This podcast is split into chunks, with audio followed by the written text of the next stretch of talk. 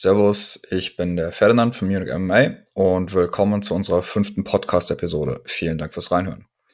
Wir kehren wieder zurück zum Jiu-Jitsu. Dieses Mal wird es auch mehr ein Lifestyle-Thema.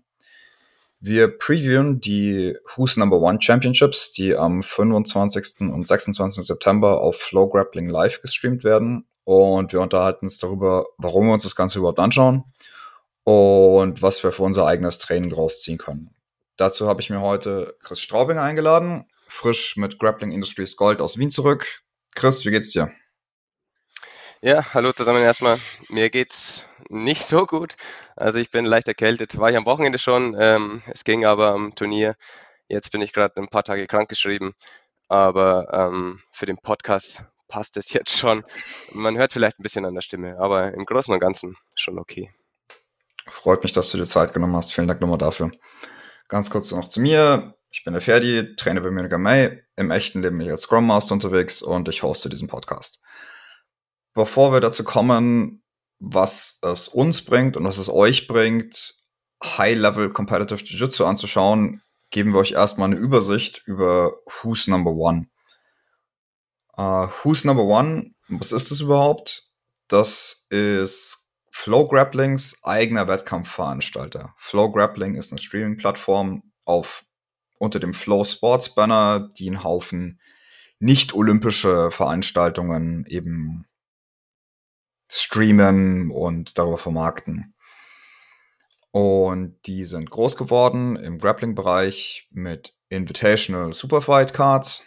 Also gibt es dann, die hatten Events, wo Gordon Ryan gekämpft hat, wo Craig Jones gekämpft hat und das war kein Turnier, sondern eben eine Superfight-Card, wo Leute jeweils nur einen Gegner hatten und gegen diese eine Person gekämpft haben.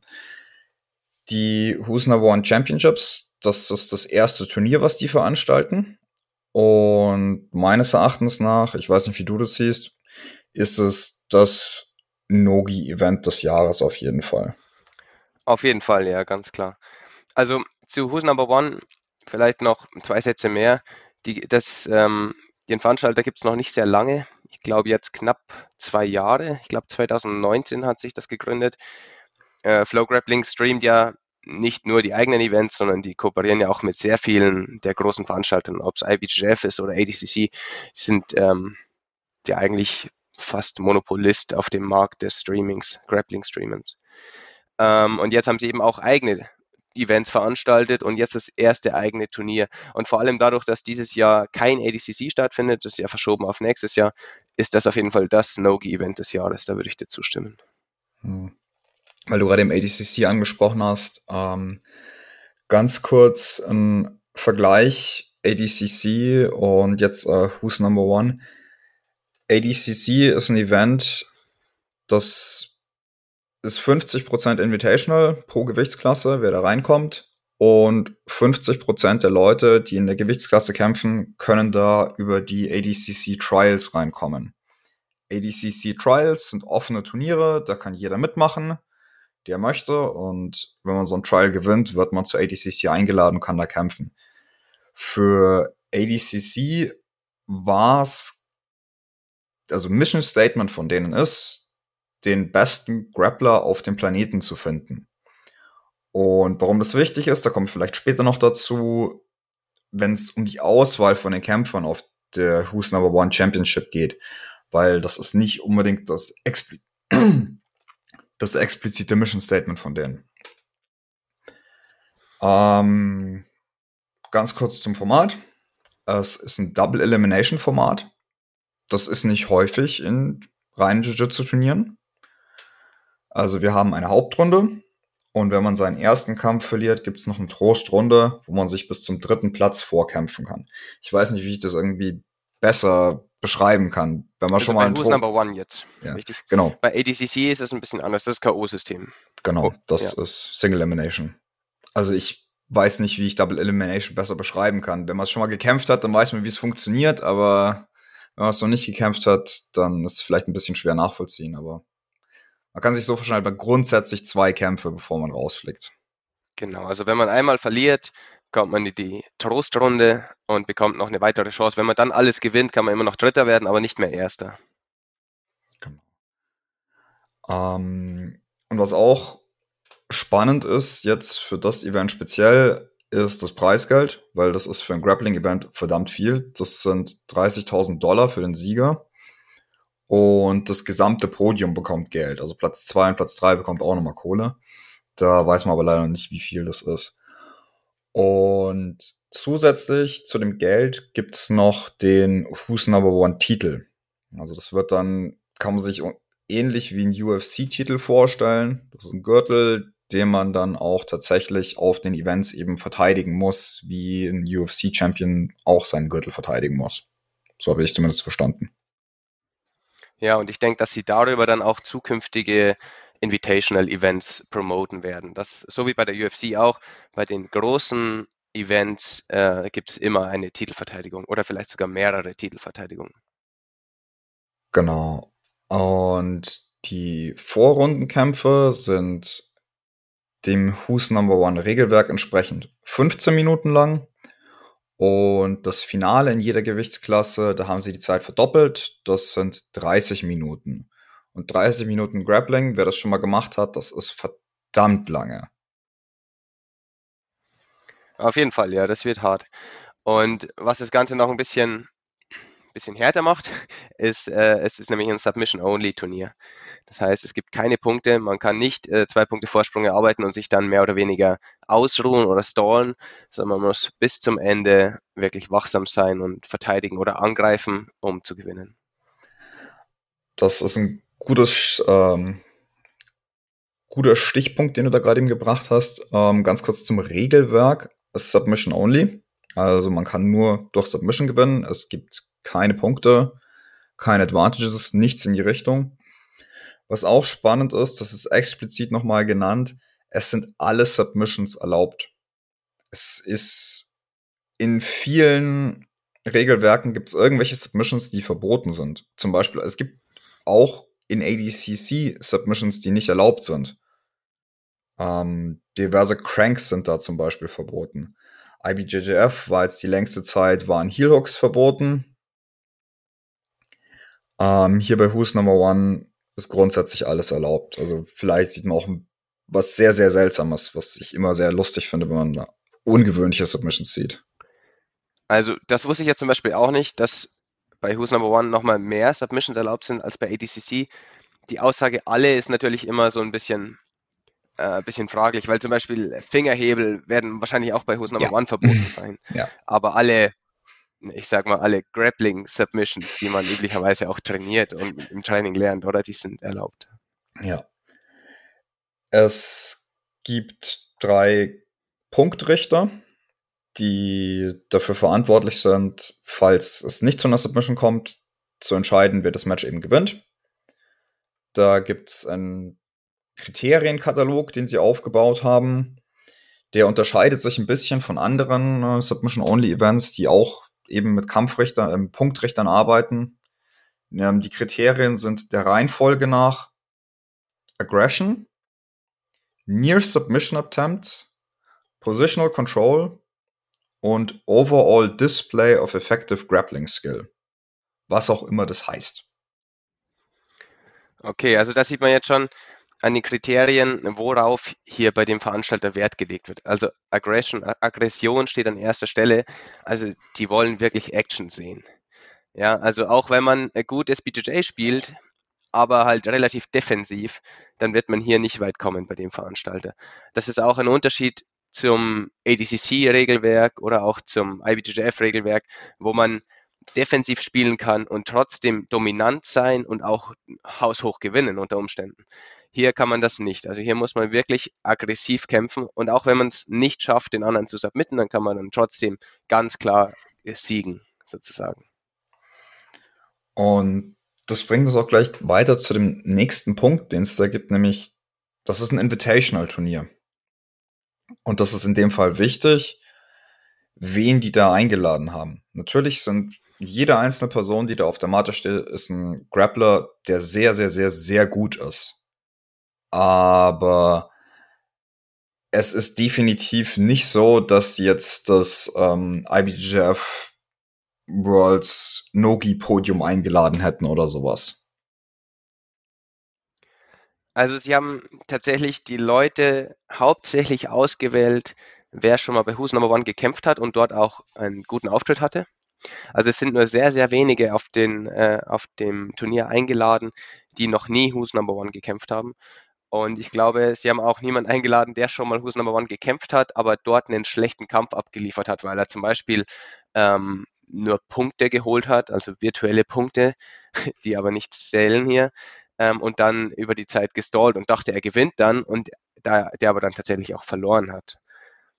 Also mhm. das war der wichtigste Punkt. Das merkt man auch später, wenn wir über die einzelnen Gewichtsklassen reden und über die Kämpfer reden.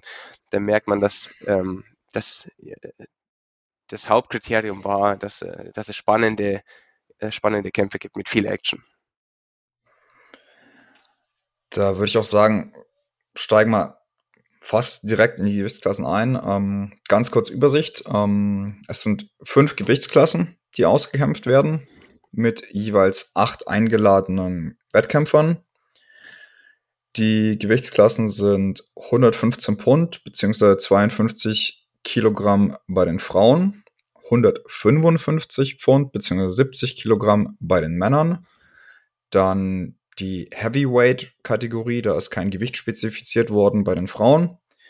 Die 185 Pfund bzw. 84 Kilogramm bei den Männern und dann noch die Heavyweight bzw. Open Class bei den Männern. Also ähm, über die Auswahl der Gewichtsklassen könnten wir auch ähm, mal kurz noch sprechen, mhm. weil ich habe da online auch ein bisschen mitgelesen. Da gab es äh, vor allem bei einigen Frauen ähm, Beschwerden oder Verärgerung, dass die Gewichtsklassen eben so gewählt wurden. Also dass es gibt nur zwei Frauenklassen, das ist nicht unüblich. In der ADCC gibt es auch nur zwei Frauenklassen. In der ADCC ist es aber bis 60 und plus 60 Kilogramm. Hier sind jetzt bis 52 und plus 52 sozusagen. Und also das ist schon ein sehr niedriger Cut äh, für mhm. die Frauen. Und alles über 52 muss dann plus kämpfen. Und in der Plusklasse ist natürlich auch äh, Gabi Garcia mit drin. Ja, also das muss man wissen. Und Gabi Garcia wiegt äh, an die 100 Kilo. Ich weiß es nicht genau, mhm. wahrscheinlich über 100 Kilo. Ich habe sie noch nie einwiegen sehen. Die kämpft eigentlich nur Open. Ja. Genau. Also dieser, dieser Cut äh, bei 115 Pfund, der ist umstritten. Aber den hat Who's Number One auch ganz bewusst so gemacht. Ähm, sie haben schon das ganze Jahr oder schon, ich glaube seit 2019 vielleicht sogar, mhm. sehr, sehr viele ähm, 115 Pfund Kämpfe bei den Frauen veranstaltet und haben dann einzelne Kämpferinnen dadurch auch sehr gut promoted. Also die hatten dann immer wieder eine Bühne und konnten sich gewissermaßen einen Namen aufbauen über die Zeit. Und ich glaube, das langfristige Ziel von Who's Number One ist ganz klar, auch mehr Gewichtsklassen bei den Frauen zu haben und wahrscheinlich auch noch mehr bei den Männern äh, nebenbei bemerkt. Aber bei den Frauen ähm, geht es dann schon im Oktober los tatsächlich. Ähm, am 20. Oktober gibt es dann schon zwei Titelkämpfe, aber ohne Turnierformat, sondern einfach nur ähm, zwei, also in, jeweils in der, in der Gewichtsklasse zwei eingeladene Athletinnen, die um den Titel kämpfen in den Klassen 125 und 135 Pfund. Also sehr schnell werden hier die Gewichtsklassen erweitert. Aber bei dem ersten Turnier wird jetzt die Bühne eben mal den 115 Pfund Frauen geboten, was ich auch nicht schlecht finde. Es ist eine Strategie, wie man an die Sache rangehen kann. Die UFC hat es ja damals auch so ähnlich gemacht, hat auch mit einer Gewichtsklasse bei den Frauen begonnen, als die dann halbwegs stabil funktioniert hat, haben sie eine zweite Klasse eingeführt. Als die dann gut funktioniert hat, eine dritte und so weiter. Also mhm. ich finde die Herangehensweise, äh, man kann, man kann sich darüber streiten, aber ich finde es nicht schlecht. Ich, also ganz besonders jetzt der Vergleich mit der UFC, den du gerade eben gebracht hast, das ist auch noch ein bisschen so ein Eye-Opener, was das Ganze angeht. Ähm, und ganz besonders, wenn man sich jetzt im Nachgang die 125 und 135 Pfund Titelkämpfe anschaut, viel mehr Leute fallen mir in den Gewichtsklassen so direkt gar nicht mehr ein, die ich da noch dazu holen würde, um jeweils ein acht Personen ähm, Turnier in dieser Gewichtsklasse zu machen. Wenn ich eine 135, wenn ich eine 135 Pfund Turnier machen würde, dann wären vermutlich die Hälfte der Leute davon könnten auch die 125 Pfund machen. Weil. Ja. ja.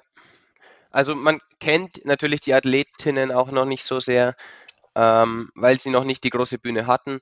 Äh, sie kämpfen natürlich viele IBJJF-Turniere und sowas, mhm. aber das wird von den Medien oder medial viel schlechter repräsentiert und man, äh, es wird nicht so viel gestreamt und dadurch sind die Frauen einfach auch unbekannter. Die 115 Pfund Frauen, also die Namen, wer ein bisschen Flow Grappling schaut, also wer, den, ähm, wer das abonniert hat und da ab und an mal ein bisschen reinschaut, der kennt die meisten Namen jetzt schon, die also jetzt zu diesem Turnier eingeladen sind.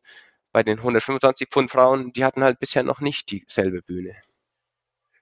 Das ist aber dann tatsächlich gut, dass jetzt zum, also dass die Gewichtsklasse aufgemacht wird und wir haben, ähm, das ist Bia Mesquita gegen Luisa Montero, waren 125. Ich weiß gar nicht, wer die 125 und wer die 135 kämpft.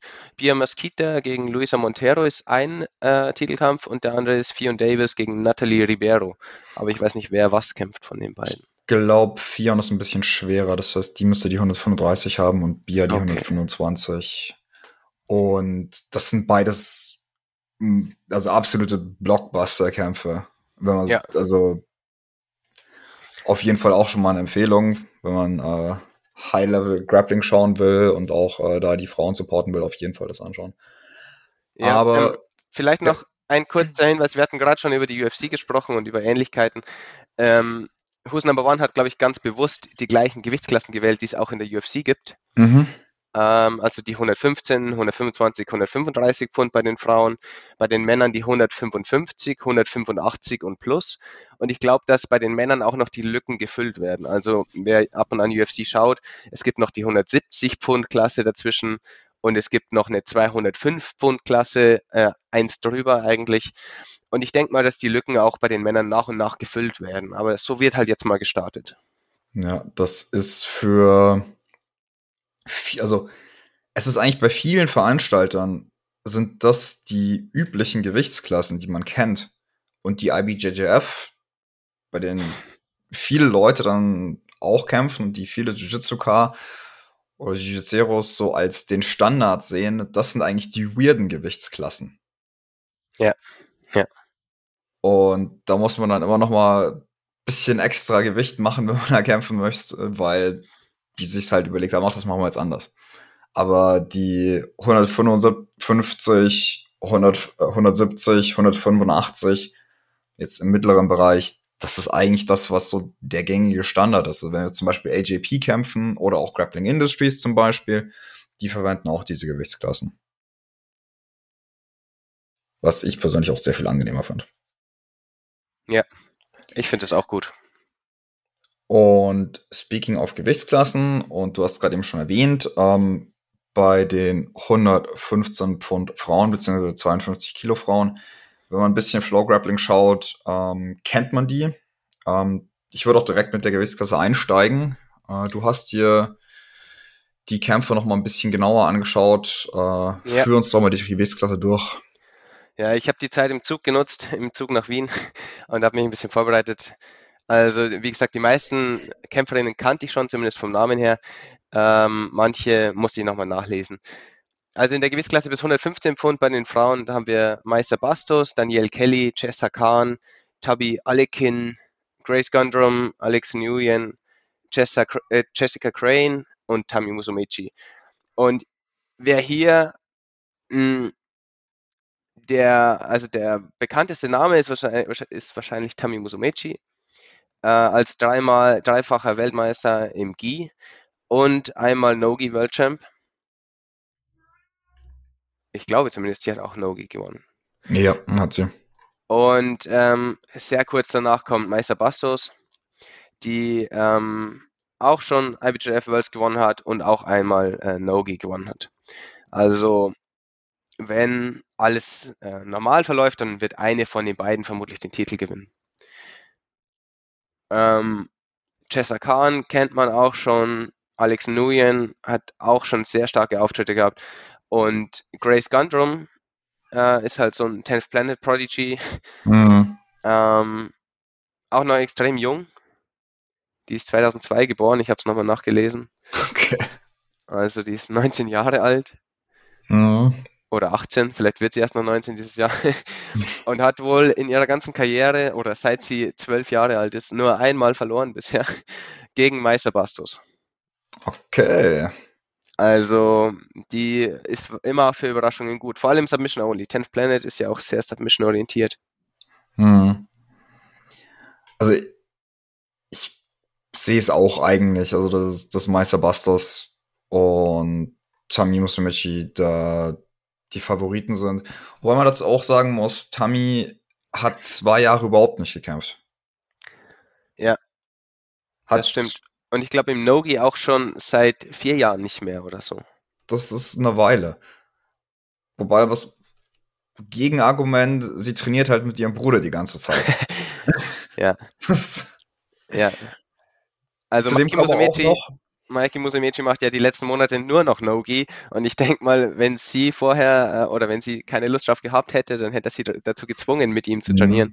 Also ich denke mal, sie ist aufs No-Gi schon gut vorbereitet, gut eingestellt. Ähm, was ich mir hier auch noch äh, rausgesucht habe, Tammy kämpft normalerweise die 129 Pfund, Mhm. allerdings im IBJJF, das heißt mit Gi eingewogen, ohne Gi hat sie wahrscheinlich so 125. Sie muss jedenfalls ein bisschen Gewicht machen, Okay. ist anzunehmen. Ja. Äh, Meister Bastos kämpft oft oder meistens, wenn es äh, auf die großen Turniere geht, die 107 Pfund, also 48 Kilo im IBJJF, auch mit Gi schon. Also das heißt, sie ist ein ganzes Stück leichter. Insofern fällt die Favoritenrolle dann vielleicht eher Tami Musumeci zu, obwohl sie so lange äh, weg war aus der Szene. Mhm. Ähm, ansonsten Dark Horse oder jemand, der es komplett auf den Kopf stellen könnte, sehe ich halt auch tatsächlich am ehesten bei ähm, Grace Gundren, weil die haben wir schon eine Weile nicht gesehen. Jessa Khan hat jetzt schon des Öfteren gegen Meister Bastos gekämpft, ist nicht, ist, glaub, hat glaube ich nie gegen Meister gewonnen. Ich glaube auch nicht. Und Grace Gundren hat jetzt nur einmal gegen äh, Meister gekämpft. Vielleicht hat, ist er besser geworden. Und das ist halt das Submission Only. Die ganze Zeit, wenn sie die ganze Zeit angreift, da kann sie schon was reißen, denke ich. Die anderen Damen sind alle super kompetent, aber ich würde sagen, nicht auf dem Level von den dreien. Ja, würde ich auch so sehen. Ähm, die sind natürlich auch noch alle oder die meisten sind noch sehr, sehr jung. Also geboren 2000, 2001, 2002. Also die sind äh, gerade mal 20 Jahre alt oder so. Die Mhm. entwickeln sich auch noch sehr stark. Also die können sich auch schon sehr stark entwickelt haben, seit wir sie das letzte Mal gesehen haben. Oder sie können sich die nächsten ein, zwei Jahre noch sehr stark entwickeln. Also die sollte man nicht unterschätzen auf jeden Fall. Aber ich glaube auch, Meister Bassos oder Tami Musumeci sind die Favoriten und Dark Horse in der Klasse Grace Gundrum sehe ich auch so. Gut. Wenn das Ganze gelaufen ist, machen wir nochmal eine Episode und schauen, wie falsch wir gelegen sind mit unseren Predictions. Ähm, Predictions in der nächsten Klasse werden, glaube ich, deutlich schwieriger. Nämlich die Ja. 155 Herren beziehungsweise 70 Kilo. Und das ist eine Gewichtsklasse, die ist absolut krank. Also ich lese mal kurz die Kämpfer vor. Äh, Mikey Musumeki, Kate Ruotolo, Geo Martinez, Diego Oliveira, Cole Abati, Ethan Crellinston, Josh, Josh Cisneros, Kennedy Maciel. Also das sind viele bekannte Namen dabei. Ähm, einige Granaten, würde ich sagen, und das wird sehr, sehr schwierig, da eine Prediction abzugeben. Ja, das, ähm, was sagst du, Ferdi? Ugh. Ah, das, ist, das ist so schwierig. Also normalerweise jedes Bracket, wo ich Mikey drin sehe, sage ich Mikey. Aber er ist halt einfach, er ist leicht. Er ist Ja. fast schon zu leicht. Das sein letztes, sein letztes Match war irgendwie 135 und das sind nochmal 20 Pfund drunter. Er hat auch schon 145 gekämpft gegen Gio. Mhm. Ähm, also 145 Pfund sind 66 Kilo Das geht.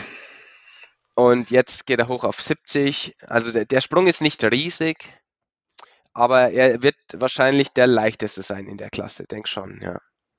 Also, und die Leute, die schwerer sind, das sind halt auch absolute Killer. Also ganz besonders ähm, Kate Rutolo und Kennedy Maciel. Die sind. Ja. Darf man nicht unterschätzen. Ich würde es tatsächlich auch. Hm. Es also ist unfassbar schwierig, weil, und dann, dann schauen wir uns, dann kommen die, die Brasilianer, ähm, also die klassischen Brasilianer, das ist äh, die, also Diego Pato, Oliveira Batista, Diego Pato und äh, Josh, Josh Cisneros, ähm, die kannst du auch nie jetzt irgendwie, ähm, kannst du auch nicht sagen, dass die jetzt da absolute Underdogs wären, weil die, haben's, die haben in letzter Zeit halt auch einiges gerissen. Ja, die sollte man nicht unterschätzen, aber vor allem Submission Only würde ich die jetzt auch nicht zu hoch gewichten. Also an sich, Kennedy Maciel ist, glaube ich, der Einzige in der Klasse, der schon eine ADCC-Medaille daheim hat. Mhm. Ähm, also er war Zweiter bei ADCC ähm, 2019 bis 66 Kilo. Der musste aber auf die 66 damals auch Gewicht machen, also der hat sicher schon über 70 Kilo. Also er ist eigentlich perfekt aufgehoben in der Klasse. Mm, aber einige der Gegner sind vermutlich auch noch ein Stück schwerer als er. Also Kate Rutolo, glaube ich, ist schwerer und mhm. Ethan Frellenson ist sicher auch schwerer. Ja. Die müssen deutlich mehr Gewicht machen, was natürlich auch ein Nachteil sein kann, wenn sie nicht gut regenerieren. Wenn sie aber dann wieder fit auf der Matte stehen, dann kann das schon auch einen Unterschied machen, wenn sie drei, vier Kilo schwerer sind als Kennedy. Mhm. Ganz besonders in einem langen Match. Und 15 Minuten ist schon lange. Also, ja.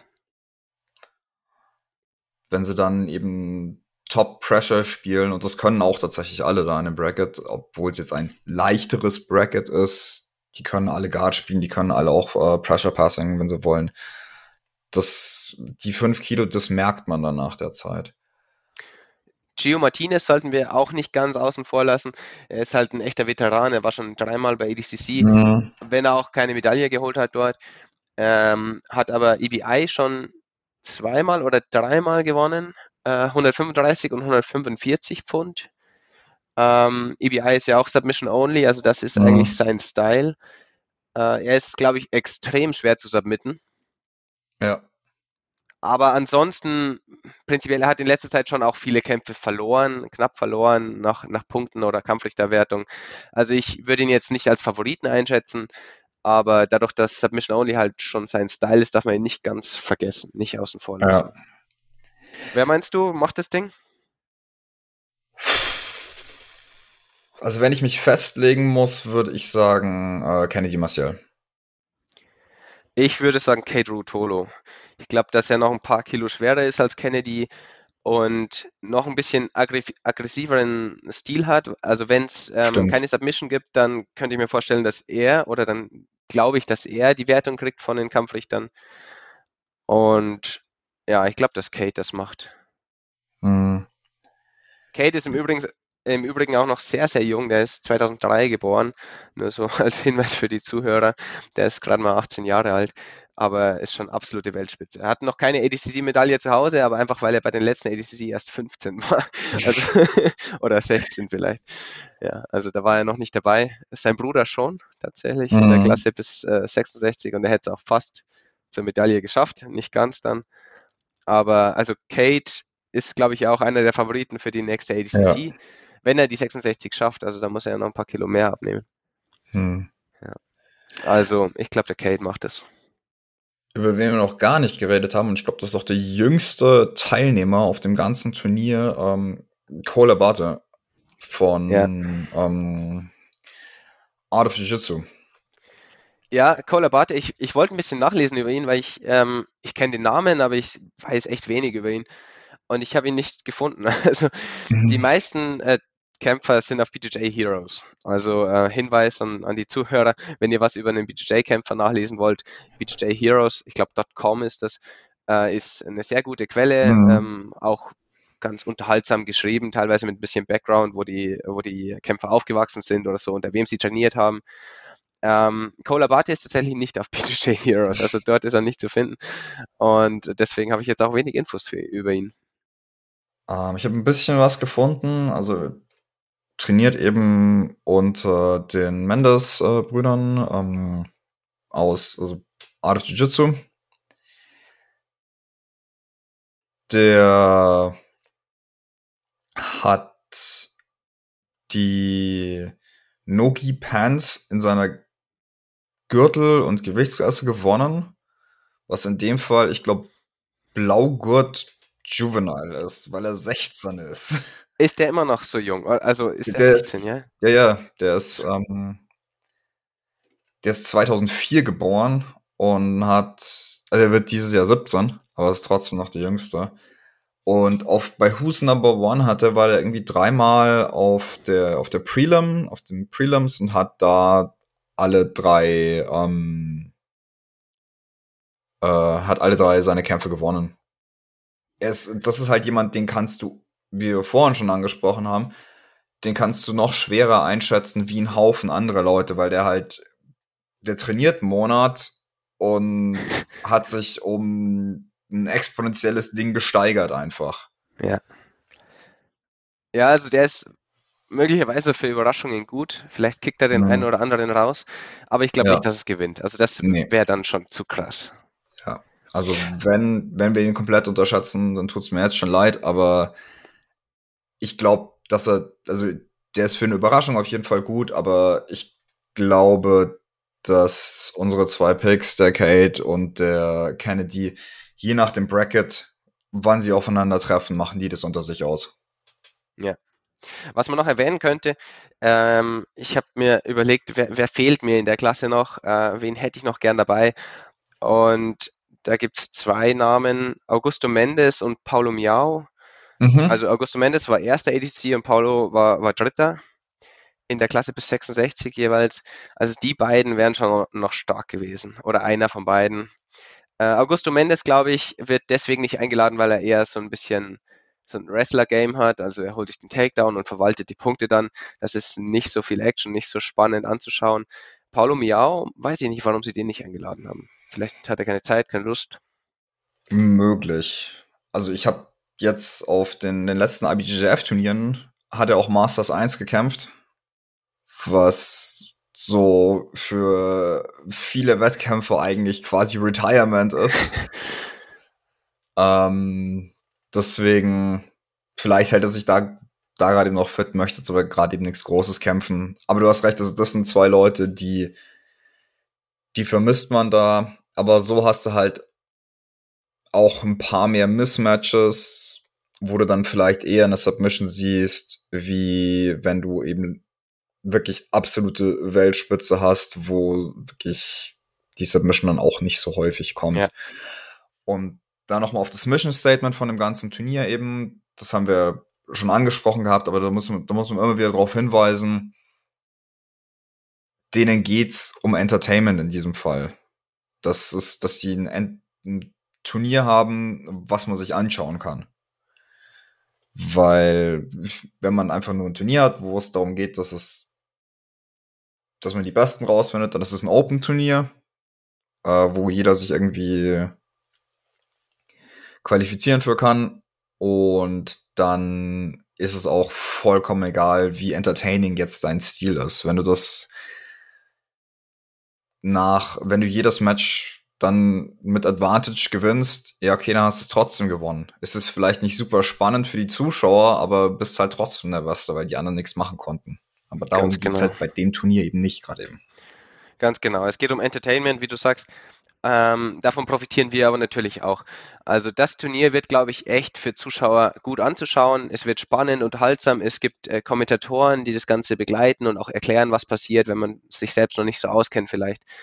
Und andere Turniere, IBJF Worlds oder so, äh, bei denen es wirklich nur darum geht, herauszufinden, wer der Beste ist. Und jeder kann sich anmelden, der will. Jeder kann versuchen, der Beste zu sein. Ähm, bei denen ist es halt eher ein bisschen langweilig streckenweise. Und es gibt keine Kommentatoren und der Livestream, den schaust du dir vielleicht mal kurzzeitig an, aber nach einer Stunde oder so wird es echt Fahrt und dann schaltest du wieder ab. Mhm. Ich glaube, dass das bei dem Turnier anders wird. Ich glaube, dass die das richtig cool aufziehen und dass es echt unterhaltsam wird. Du hast gerade eben äh, Kommentatoren angesprochen ich persönlich hoffe ja, dass sie tatsächlich Gordon Ryan wieder als Analysten am Start haben. Das, das wäre cool, ja. Hatten sie bei dem Road to ADCC Event, was sie veranstaltet haben. Und wenn sie Gordon Ryan so als dritten Kommentator für die Analyse haben, das ist was. Und da kommen wir auch so ein bisschen zu dem Thema, worum es jetzt auch geht, ähm, so für euer eigenes Game. Lasst euch mal von Gordon Ryan erklären, was gerade eben in einem High-Level-Competition-Match passiert. Das ist unfassbar viel wert.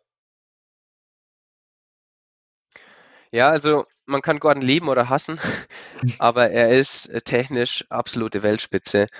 Und wenn man ihn als Kommentator hat, ähm, nicht nur kann er immer erklären, was gerade passiert und was gerade gut oder schlecht läuft für, ähm, für denjenigen Kämpfer, ähm, sondern er bringt auch so ein bisschen Entertainment-Faktor noch mit rein, weil er auch, ähm, wenn er der Meinung ist, jemand macht gerade was Dummes, dann sagt er auch, das war jetzt dumm und, und sagt nicht, naja, was hat er damit wohl geplant, sondern er, er spricht wirklich eine klare Sprache dann, was das Ganze auch ja, unterhaltsam macht.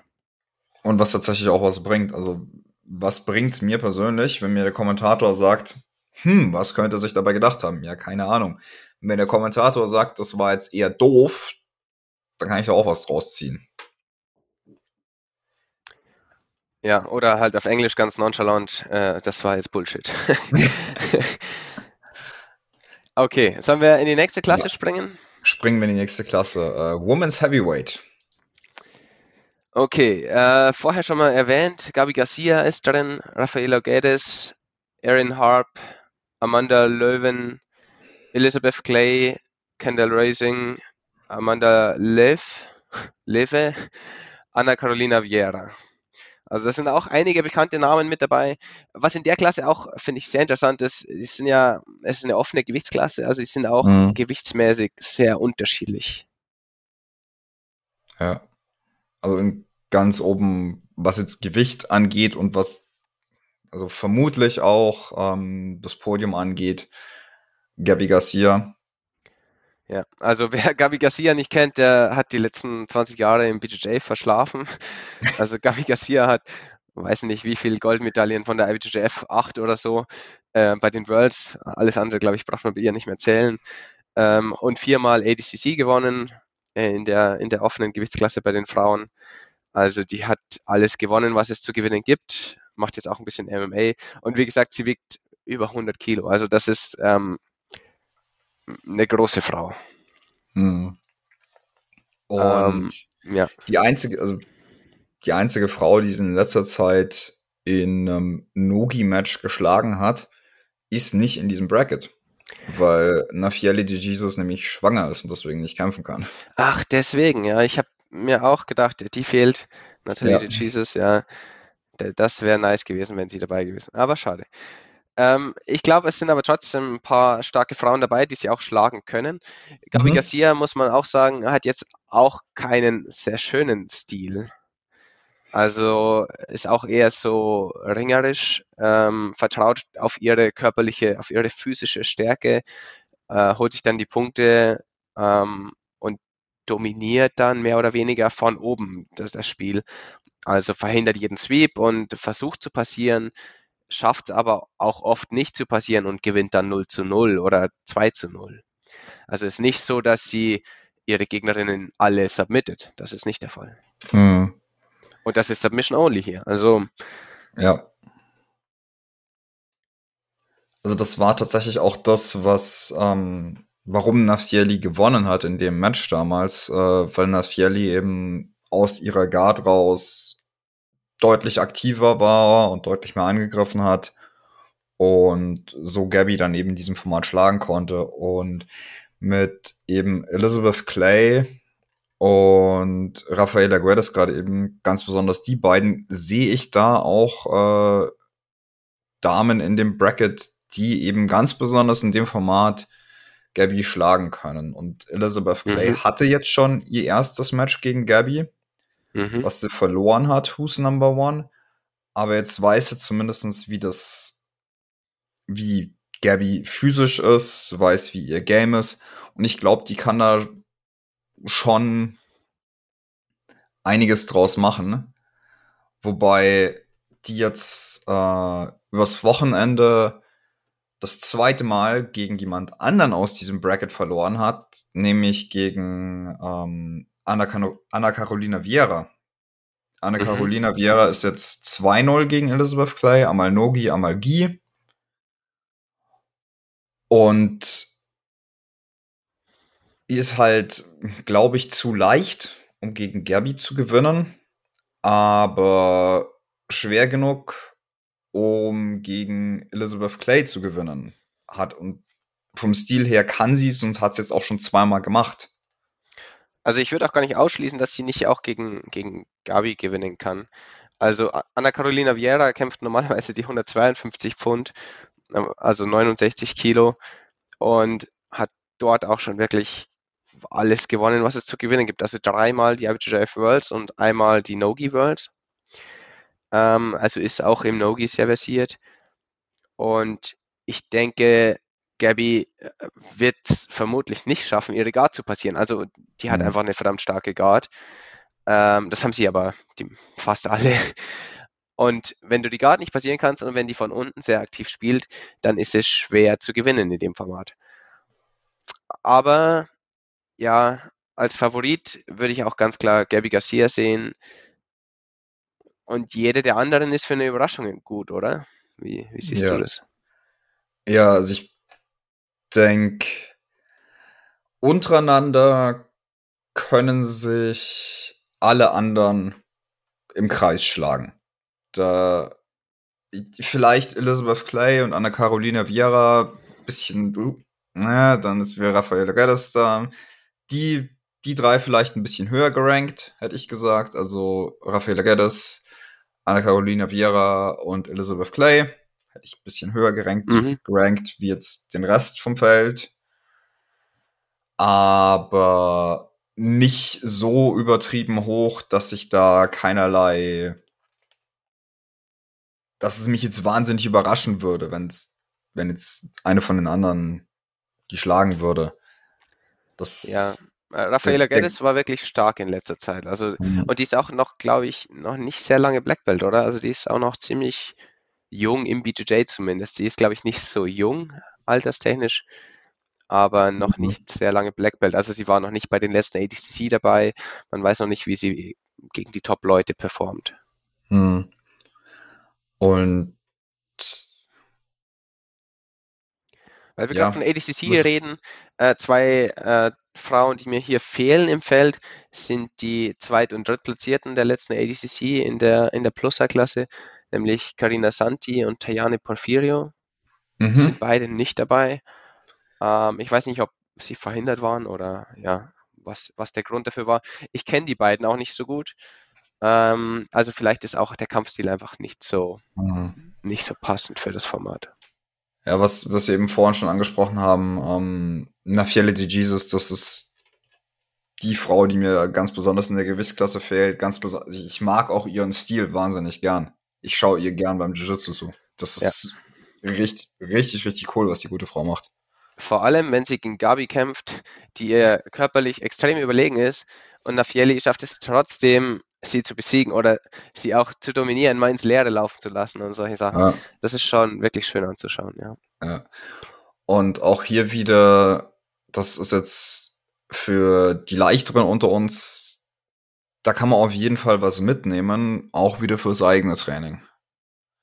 Also, auch wenn es einfach nur Vorbildfunktion ist, wenn man dann mit den schwereren äh, Leuten im Training rollt, einfach zu schauen, okay, was hat jetzt Nafieli zum Beispiel gemacht, um Gabby ins Leere laufen zu lassen.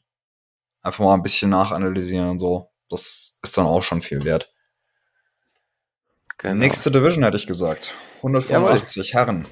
Die, Die 185 bei den Männern, also 84 Kilo. Äh, hier haben wir Craig Jones, Tyro Tolo, Andrew Wiltsey, William Tackett, Roberto Jimenez, John Blank, Dante Leon und Michael Galvao. Da sind einige, einige Top-Leute drin und das wird echt eine spannende Klasse. Vielleicht ja. die beste. Ist schwierig zwischen, also zwischen 155 und 150 Herren und der hier hätte ich gesagt, ist die, also die am besten besetzte Gewichtsklasse. Eine von den beiden. Ähm, der Favorit ist hier ganz klar, ist Craig Jones. Ja. Also ja. so ähnlich wie bei den Frauen, da ist es auch ganz klar. Craig Jones hat wahrscheinlich jeden in der Klasse schon mal geschlagen. Einfach weil er so viel competet. Also er hat die letzten ADCC, hat er den zweiten gemacht in der Klasse bis 88. Das sind ja fast die gleichen Leute hier bis 84. Er hat Tyro Tolo kürzlich geschlagen. William Tuckett hat er, glaube ich, auch kürzlich geschlagen. Roberto Jimenez auch. Ja, ja. Gegen Michael Galvao hat er noch nicht gekämpft. Also es gibt schon noch ein paar Matches äh, oder ein paar Leute, die ihn auch herausfordern können. Tyro Tolo kann ihn natürlich auch herausfordern, kann ihn überraschen mit einem schnellen Dart-Stroke oder so. Das ist immer möglich. Ganz, also was interessant werden könnte, ist, wenn Craig Jones gegen Tyro Tolo im Finale kämpft, weil dann sind es 30 Minuten. Und nach ihrem letzten Match war der gute Craig schon ziemlich fertig. Ja. Das waren nur 15 Minuten. Mhm. Guter Punkt. Also seine Ausdauer im letzten Match war wirklich schlecht. Er hatte auch einen hochroten Kopf danach. Mhm. Und er, ich habe irgendeinen Instagram-Post gesehen, er arbeitet jetzt an seiner Ausdauer, ja. Ähm, oder er hat sie jetzt verbessert, seine Ausdauer, aber so schnell geht das halt auch nicht. Also du kannst nicht innerhalb von zwei Monaten eine gute Grundlagenausdauer aufbauen. Im Gegensatz zu Rutolo, der schon immer dafür bekannt ist, dass er, egal wie lang das Match geht, immer Vollgas gibt. Ja, also das ist ein absoluter Dynamo. Da gibt es keine Sekunde, wo er irgendwie stillsteht. Ähnlich aktiv ist Roberto Jimenez. Oh ja, auf den ähm, freue ich mich. Also der sehr. hat auch keine ruhige Sekunde. Äh, Roberto hat auch kürzlich gegen Tai gekämpft. Das war ein sehr äh, spannendes Match äh, mit extrem viel Action. Ähm, Tai hatte ein, zwei gute Momente, aber Roberto war dann doch deutlich überlegen. Ja. Und hat auch ähm, mit einem Backchoke, glaube ich, gewonnen. RNC. Ähm, ich glaube ja. Oder war mhm. das Kate? Einen von dem. Oder Ach, hat er beide? War das Kate? Der, der, der hat aber beide Root Holos besiegt schon. Okay, also Roberto Jimenez ist, ist schon auch ein Viech. Darf man nicht unterschätzen. Ja. Hat aber gegen ja. Craig auch dieses Jahr, glaube ich, schon mal, oder war es letztes Jahr, schon mal gekämpft und auch sehr deutlich verloren mit einem Heel Hook. Ja, das also, ist so ein also bisschen seine Schwäche, so ja. die, das Modern Leglock Game. Genau. Was schade ist, aber ansonsten ist er also er ist auch so unfassbar gut. Und wenn er das noch ausbügelt, dann ist es auf jeden Fall, ist er auf jeden Fall mit im erweiterten Favoritenkreis. Das Problem ist halt, wir haben hier halt auch äh, gute Leglocker am Start mit äh, John Blank, William Taggart und eben Craig Jones. Ja. Da kommt Über wen wir jetzt noch an. nicht gesprochen haben, der aber auch sehr bekannt ist mittlerweile, ist Andrew Wiltsey. Das bekannt. Problem ist auch, der kämpft nicht. Ach, er kämpft nicht? das, ich habe das über, ich habe das zufällig, weil ich einen Podcast mit ihm angehört habe. Ähm, Krank oder verletzt? Verletzt. Ach, schade. Der Aha. Meniskus ist durch. Okay. Und, Und wer wird dann statt ihm kämpfen? Haben sie noch Weiß nicht bekannt nicht. gegeben. Mhm. Deswegen, also wir können noch ein bisschen über ihn sprechen, weil das ist das ist jemand, wo ich relativ viel für, wo ich relativ viel geklaut habe, was ich mache. Also äh, Knee-Slicing, Knee-Slice-Passing-Geschichten. Da ist relativ viel von ihm dabei, was ich auch mache. Mhm. Und der hat, also man kann sich eben auch in seinen Kämpfen anschauen, was er auf seinen Instructionals zeigt was sehr viel wert ist, weil dann sehe ich es nämlich auch, wie es halt in Echtzeit in einer High-Pressure-Situation funktioniert. Ja, außerdem hat er auch ein schönes Game, also sehr aktiv. Ähm, und er ist sehr bekannt durch die Daisy Fresh Series, die ja. ja mittlerweile auch auf YouTube zu finden ist, zumindest die ersten Folgen. Also Andrew Wilsey hätte die Klasse schon gut ergänzt. Also wäre schon, ich, ich hätte ihn nicht als Favoriten gesehen, weil er nicht so der Submitter ist. Ähm, aber schade, dass er nicht dabei ist. Dann kann ich ja vielleicht mal aufzählen, wer, wer mir in der Klasse fehlt oh, bisher. Vielleicht laden Sie ja noch jemanden ein. Es sind einige, ja. Ähm, weil ich habe mir die letzten ADCC-Podien angeschaut äh, und es gibt ja keine 77er-Klasse mhm. hier bei mhm. dem Turnier. Deswegen fehlen mir so Leute wie JT Torres, Gary Tonen, die mhm. in der 77er-Klasse platziert waren. JT Torres hat es natürlich gewonnen. Äh, Gary Tonen war Dritter. Und Gary Tonen wäre wär schon nice in der Klasse, einfach weil er immer Action bringt und auch mit seinem Stil, glaube ich, viele schwerere Leute raushauen kann. Hm. Ähm, und auch aus der 88er-Klasse der letzten ADCC fehlt Matthäus Diniz, der ADCC-Sieger, und Josh Hinger, der Drittplatzierte.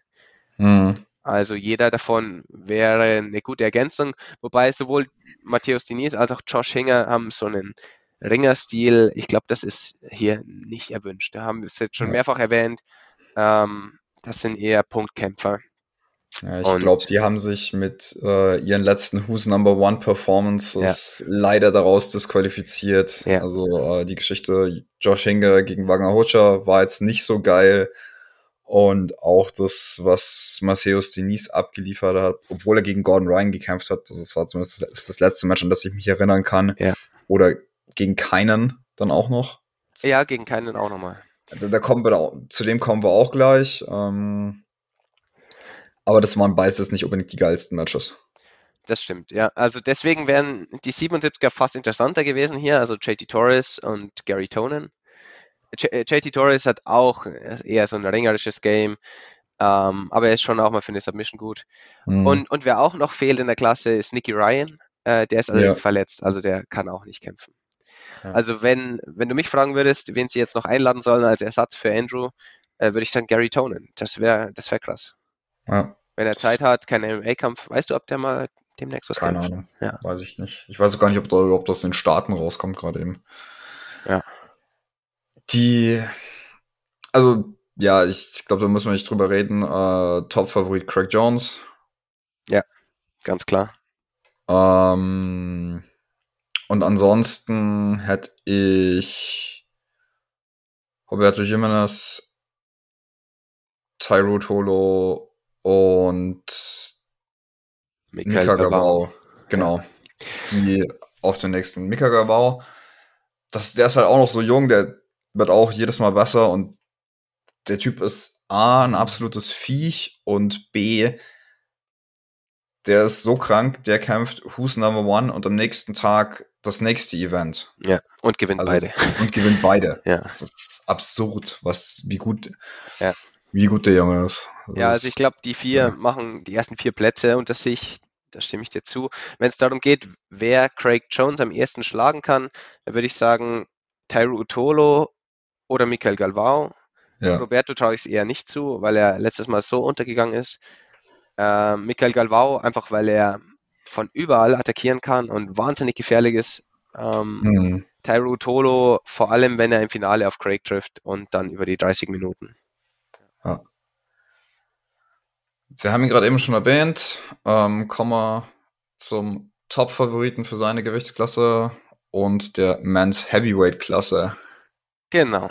Ähm, hier haben wir Kainan Duarte, Kyle Böhm, Orlando Sanchez, Mason Fowler, Tim Spriggs, Rida Heisam, Luis Panzer und Tex Johnson.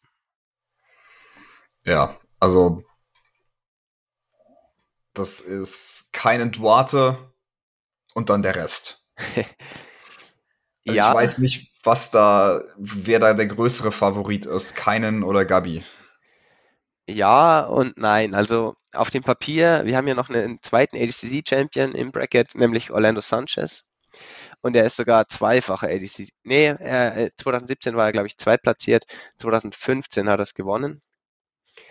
Ähm, also Orlando Sanchez ist äh, auch ein echtes Heavyweight. Ich, ich weiß nicht, wie schwer der ist. 150, 160 Kilo wahrscheinlich. Also viel, viel schwerer als Keinan.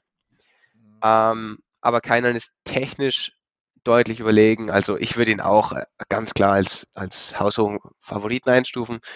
Aber Orlando ist natürlich schon auch ein Brocken. Ja, also es ist schwer, einen Punkt gegen ihn zu machen. Ja, aber also ich, ich würde keinen tatsächlich zutrauen, dass er in Heel hockt.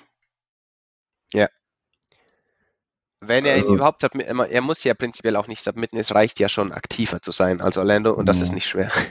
Ja. Also Orlando ist. Also ich, googelt den mal. Ist äh, sehr, sehr amüsant. Wenn ihr den nicht kennt, ist es sehr amüsant, ihn das erste Mal zu sehen. Ähm, sein ADCC-Sieg ist halt auch schon eine Weile her. Das war, glaube ich, 2015. Ja, ja.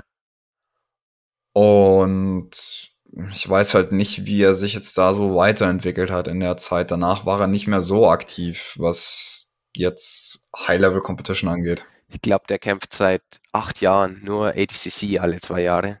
Mhm. Und ich glaube, er ist auch nicht der Typ, der sein Game wirklich weiterentwickelt. Also ich glaube nicht, dass er neue Techniken lernt, sondern der hat halt seinen Stil und den fährt er halt auf jedem Turnier. Ja. Genau, mhm. so jetzt, na, der Rest. Der Rest ist schon weit dahinter. Also die Klasse finde ich ehrlich gesagt so ein bisschen schwach besetzt. Zum Beispiel Mason Fowler ist hier drin.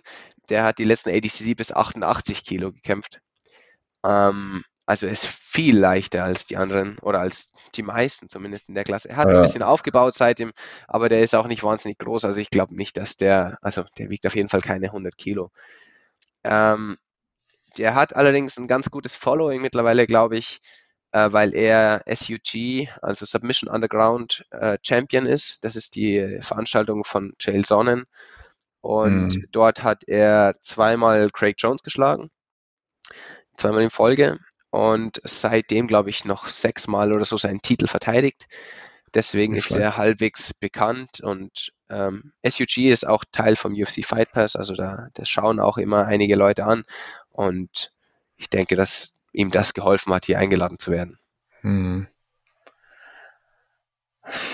Ansonsten, ja, es sind alles halt Namen, die man schon mal gehört hat, aber halt meistens eher als Gegner von Leuten, die sie dann besiegt haben. Ja, wen ich noch sehr wenig kannte und wer mich hier wirklich überrascht hat, ist, ist Rida oder Ryder Heisam. Das ist ähm, ein Riesentyp. ich glaube, der ist 1,95 oder so, auch muskulös, gerippt, äh, aber ist ein echter Newcomer in der Szene. Also der ist mhm. noch nicht lange Black Belt ähm, und hat jetzt zweimal, glaube ich, Who's Number One gekämpft und beide Kämpfe gewonnen gegen so frische Black Belts von Keenan. Mhm. Also der ähm, um, Legion Jiu-Jitsu Albtraum ist der gute Mann. Genau, genau. Also der ist sicher nicht schlecht, aber der ist hier eher Außenseiter in der Klasse. Mhm. Dann, wenn man sich erkennt, ist Luis Panzer, hat früher, ja. also kennt man zumindest, wenn man schon länger in der Szene unterwegs ist. Er hat früher sehr viel gekämpft und sehr viel gewonnen. Er hat zum Beispiel ähm, die IBJJF Nogi Worlds 2016 gewonnen, aber ich glaube seitdem nicht mehr viel gekämpft. Also er hat kürzlich auch mal einen äh, Superfight gegen Craig Jones gemacht oder gegen Gordon, ich weiß. Ich glaube gegen Craig, oder? Uh, ich weiß nur ja. noch, wie es geendet hat, nämlich nach einer Minute mit ja. Ich glaube, es war gegen Craig. Also ich glaube, mit dem ganzen Heel-Hook-Game ist der Luis Panzer noch nicht so fit und deswegen wird das da auch nicht weit bringen, glaube ich. Ja, also selbst wenn er in der ersten Runde zum Beispiel auf Kyle Böhm trifft, der, ich meine, das ist halt einfach ein schwerer Leglocker, der das auch kann. Ja. Um, ähm, Kyle ja. Böhm ist auch noch nicht so lange Black Belt, aber von 10th Planet, also der hat ein paar Leglocks drauf und Submission Only ist auch sein Ding. Ja. Also der wäre hier vielleicht auch für eine Überraschung gut. Was meinst du? Also ich glaube, er kommt auf jeden Fall weiter in das Bracket rein, wie jetzt andere da drin. Ähm, kommt auch stark drauf an, gegen wen er in der ersten Runde kämpft. Aber da, also Pick ist hier sehr, sehr einfach keinen. Ja, da, ganz klar. Da muss man nicht, ähm, nicht lange rum diskutieren. Das ist mal eine andere Frage. Aus all den Brackets, wen würdest du anschauen, um konkret für dich was zu lernen? Was, bei wem würdest du was mitnehmen wollen? Also erstmal, ich würde mir nicht die Heavyweights anschauen, zumindest nicht bei den Männern. Der einzige von den Heavyweights, den ich mir anschauen würde, ist keiner. Hm. Weil er wirklich technisch extrem gut ist. Er ist auch gar nicht so schwer. Ich glaube, der hat nur so um die 100 Kilo ähm, und bewegt sich wahnsinnig gut. Also von dem kann man technisch sicher auch was lernen. Ähm, ich denke mal, ich würde mir die 155 Männer anschauen, also die 70 Kilo Männer, weil die körperlich am ähnlichsten an mir dran sind. Und da aber alle, also da prinzipiell alle. Was, was dort funktioniert, das kann auch bei mir funktionieren. Also ich bin immer, ich bin ein Verfechter davon, sich anzuschauen, was bei den Top-Leuten funktioniert, was der eine Weltmeister gegen den anderen macht. Ähm, und wenn das klappt, dann, dann ist es auch für mich gut und wird auch bei mir im Gym funktionieren oder auf Wettkämpfen. Hm. Das ist, das ist was, das habe ich mal mit jemand anderem diskutiert gehabt. Da ging es darum, was jetzt, was ich jetzt als Braungurt oder du als Braungurt oder Schwarzgurte, was wir gegen irgendwelche Weißgurte im Gym machen können, das kann der größte Mist ever sein. Es funktioniert halt trotzdem. Ja. Wenn man sich hingegen das anschaut, was die Kollegen da machen, das ist, das funktioniert gegen andere Leute auf dem Level. Und danach ja. muss man eigentlich dann, danach muss man Ausschau halten. Darum geht's eigentlich. Genau, das ist eigentlich der große Vorteil, den man hat, wenn man solche Turniere anschaut, äh, dass man wirklich Techniken sieht, die auf, auf Weltspitze noch funktionieren. Und das sind die Techniken, mit denen ich meine Zeit auch verbringen will im Training, die ich lernen will und die ich perfektionieren will. Ich will nicht meine ganze Trainingszeit oder 50 Prozent meiner Trainingszeit damit verschwenden, Techniken zu trainieren, die nur gegen Schlechtere funktionieren und die aber jeder Black Belt mühelos auskontert. Mhm. Und das ist dann natürlich, es wird auch komplexer, was die Techniken angeht.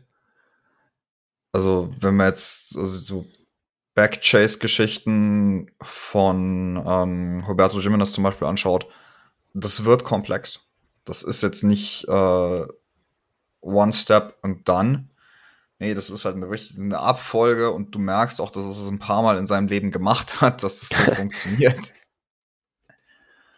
Hast du und, jemanden, den du dir vor allem anschauen willst oder von dem ja, du ich, ich hab, am meisten? Ich habe gerade eben schon erwähnt, ähm, tatsächlich Roberto Jimenez, mhm. weil ich für mich, ich glaube, ich habe es dir schon mal gesagt, ich, ich track ja meine äh, meine ganzen Turniere und ich habe festgestellt, dass ich eine unfassbar schlechte Submission Rate habe da. Ja. Und das habe ich ganz sicher auch. Ich track's nicht, aber ich weiß es ja. und da möchte ich mir halt Leute anschauen, die eine sehr hohe Submission Rate haben und zu schauen, okay, was muss ich da machen? Weil ich bin halt wirklich, okay, das ist Pressure Passing für die Punkte und dann Mount, ich will halt auch noch weiter, ich, ich muss mir die Submission dann da rausholen. Oder dann Pressure Passing, Mount, Back. Ja, okay, ich brauche aber trotzdem die Submission. Und das ist das, was mir gerade persönlich fehlt und deswegen möchte ich mir halt von den Leuten das abschauen, was die da eben dann mal konkret machen, um Leute auf ihrem Level auch zu finishen. Ja. Und das ist das Schöne, jetzt speziell tatsächlich bei diesem Turnier, dass es darum, dass es auch das in den Fokus gerückt wird quasi. Ja, und das auch jetzt im Vergleich zu EBI, dass die Regeln nicht künstlich solche Situationen herstellen. Bei EBI ja. ist es ja so, es ist auch Submission Only, aber die Kampfzeit ist deutlich kürzer. Ich glaube, meistens sind es zehn Minuten oder, oder sogar nur sechs. Ähm, bei Submission Underground sind es sechs Minuten. Und wenn dann keine Submission bis dahin passiert ist, bis zum Ende der Kampfzeit, dann gibt man den Rücken her und der andere attackiert vom Rücken. Und das ist halt ein sehr künstliches Setting. Das wird es hier nicht geben. Also mhm. wenn du den Rücken haben willst, um dann den RNC zu kriegen, dann musst du ihn dir holen. Und das ist ja die Schwierigkeit dran. Also ja. wenn man den Rücken bekommt, dann können viele submitten. Ja. Aber den Rücken erstmal zu, zu kriegen, ist schwer, schwierig. Ja. Und dann tatsächlich, also ich meine, es ist, es ist die eine Sache, sich das äh, Danaher Back Instructional anzuschauen, wo er dann sagt, okay, jetzt trappst du eben den Arm hier mit deinem Bein dahinter und dann hast du die Hand frei und kannst es machen. Und es ist halt dann nochmal ein Unterschied, wenn man sich die Leute auf einem Turnier anschaut oder auf einem Wettkampf anschaut, wenn die das dann auch machen. Ja. Weil da kann man dann vielleicht nochmal ein Stück extra rausziehen. Ähm, ich, ja, ich, also, ich, ich, stimme dir da voll zu. Ähm, äh, beides hat seinen Wert. Also es ist, man muss die Techniken schon auch mal erklärt bekommen in einem Schritt für Schritt Anleitung. Also es kann aus dem Instructional sein oder es kann aus dem Techniktraining sein. Man muss die Techniken schon irgendwo mal erklärt bekommen. Aber für Leute auf unserem Stadium, also Braun- oder Schwarzgurte, ähm, wir können auf jeden Fall noch so einzelne Kleinigkeiten mitnehmen aus den Top-Kämpfen. Und ich glaube auch Weißgurte oder Blaugurte können da sehr viel mitnehmen.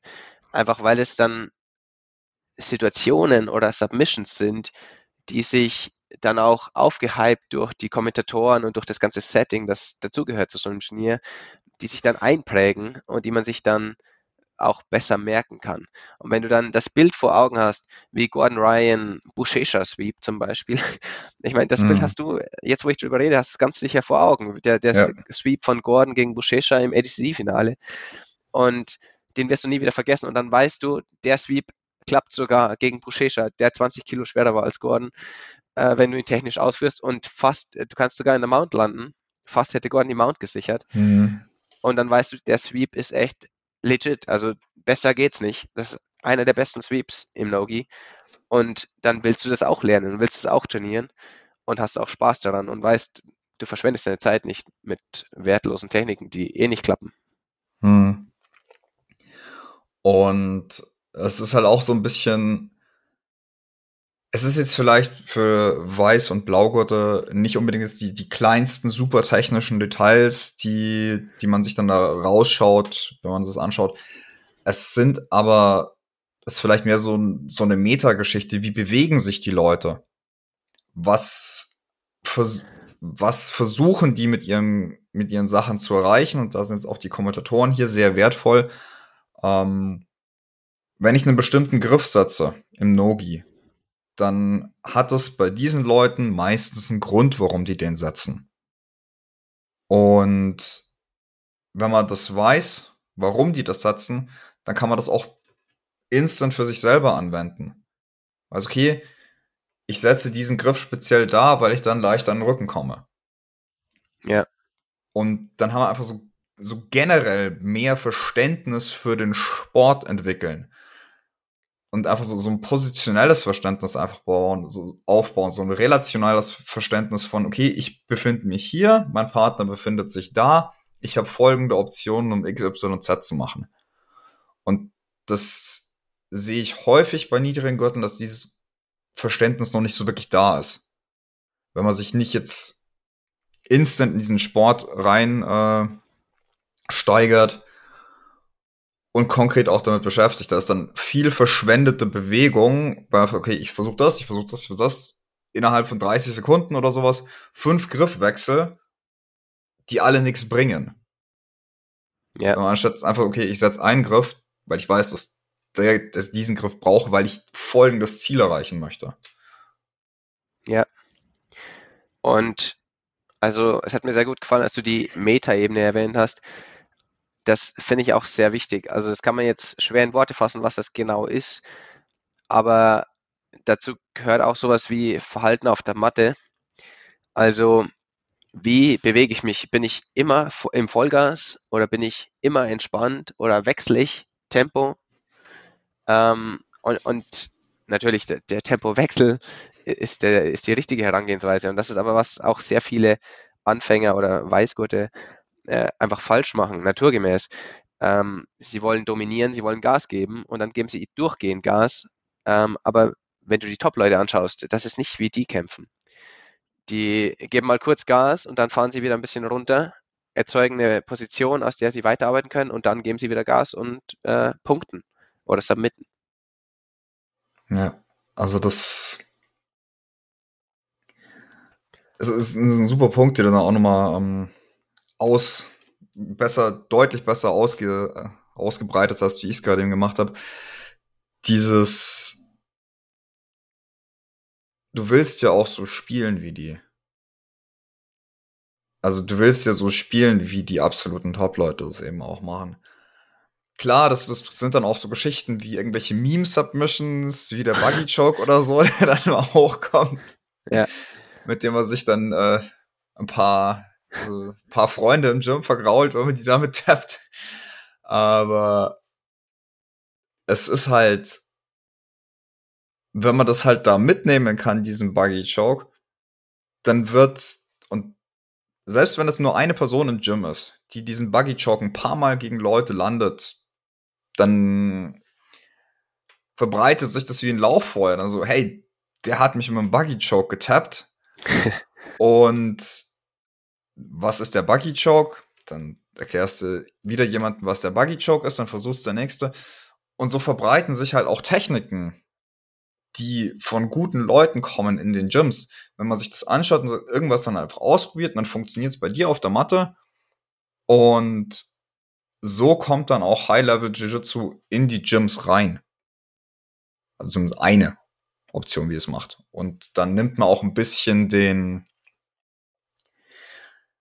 ja, ein bisschen den Druck von den Trainern weg, wenn die eben ein bestimmtes Game haben und da eben on top bleiben wollen, was die Entwicklung angeht, dann wird irgendwas vernachlässigt. Und wenn dann andere Leute das zumindest ins Gym reintragen, dann ist es auf jeden Fall auch sehr viel wert. Ja. Und wenn ihr gute Trainer habt, dann werden die auch die Turniere anschauen oder die äh, Superfights anschauen, die so ablaufen. Und wenn es dort ähm, Submissions gibt, die irgendwie herausstechen oder wenn es Trends gibt, die, ähm, die man nicht verpassen darf, dann werden die Trainer das auch ins Training einbauen. Und die Techniken sind dann von eurem Trainer erklärt und der bringt euch sicher noch viele Details mit, aber sie sind auch gleichzeitig legitimiert dadurch, dass sie auf, auf größter Bühne gezeigt wurden. Und wenn ihr vielleicht die Superfights auch gesehen habt, dann habt ihr auch gleich ein Bild dazu, wie das idealerweise aussehen soll. Es ist natürlich nicht die Ideal, äh, die, die Reihenform der Technik, weil es auf einem Wettkampf äh, performt wurde.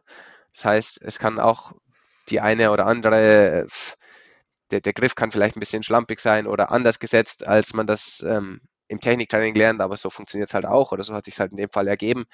Aber auf jeden Fall habt ihr dann schon mal das Vorbild vor Augen, wie es aussehen soll und wie es aussehen kann, wenn es auf ähm, höchster Ebene gezeigt wird. Genau. Ich glaube, das ist auch ein ganz guter Punkt, um das Ganze abzuschließen. Vielleicht, noch, noch, ein, vielleicht noch ein Hinweis. Gerne. Ähm, ich bin ja auch nur ein Hobbysportler, ja. Aber was für mich als Hobbysportler auch noch ein großer Vorteil ist, äh, wenn ich solche Turniere anschaue, ist einfach, dass ich mich noch mehr mit dem Sport beschäftige, abseits der Matte. Und, und zwar auf eine unterhaltsame Art. Äh, vor allem, wenn das ähm, so in einem Turniermodus aufgezogen wird, mit, äh, mit Titelkämpfen, mit Einlaufmusik, mit, ähm, mit Kommentatoren und alles, was dazugehört, dann ist es unterhaltsam. Dann kann ich mir das anschauen ein, zwei, vielleicht drei Stunden lang am Samstagnachmittag. Muss nicht live sein. Ich schaue es mir meistens nicht live an, weil es in den USA läuft. Und dann habe ich mich aber drei Stunden lang mit dem Sport beschäftigt, obwohl ich zu Hause auf der Couch saß. Und das mhm. ist viel wert, weil ich halt ähm, eine begrenzte Zeit auf der Matte habe. Und ähm, auf die Art, ja, kann ich auch was lernen, ohne dass ich auf die Matte gehen muss. Da wollte ich auch nochmal drauf eingehen, bevor ich das abschließe, einfach nochmal ähm, genau das unterstreichen, was du gesagt hast. Ähm, die mentale Auseinandersetzung mit dem Sport ist mehr wert, als viele Leute denken. Wenn man einfach mental auch dabei bleibt. Und das ist jetzt auch vielleicht was für die, für die Leute, wenn ihr euch mal verletzt habt oder so wenn ihr mental bei dem Sport dabei bleibt, dann ist es nicht so schlimm. Dann ihr denkt mit, ihr denkt weiter, ihr seid auf jeden Fall irgendwie noch mit dabei. Und dann, wenn ihr auf die Matte wiederkommt, dann ist dieses äh, Ring-Rost-Gefühl oder dieser Mattenrost-Gefühl, das ist einfach deutlich weniger, wenn ihr sagt, okay, ich bin jetzt verletzt, ich beschäftige mich einfach nicht mehr mit dem Sport.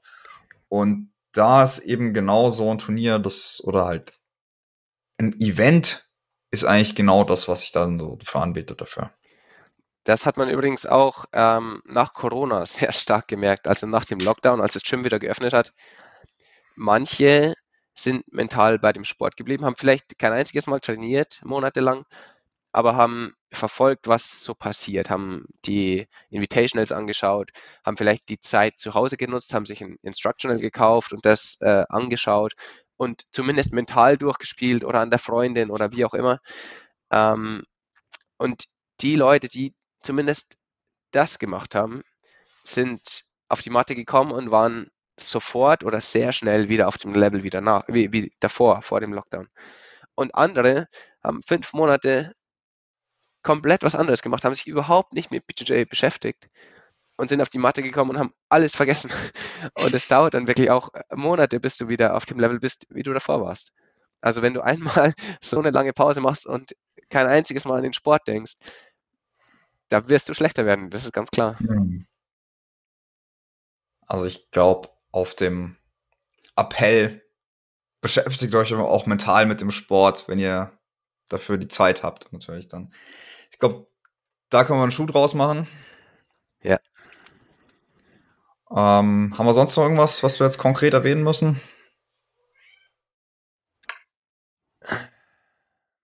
Nee, von meiner Seite nichts, nee.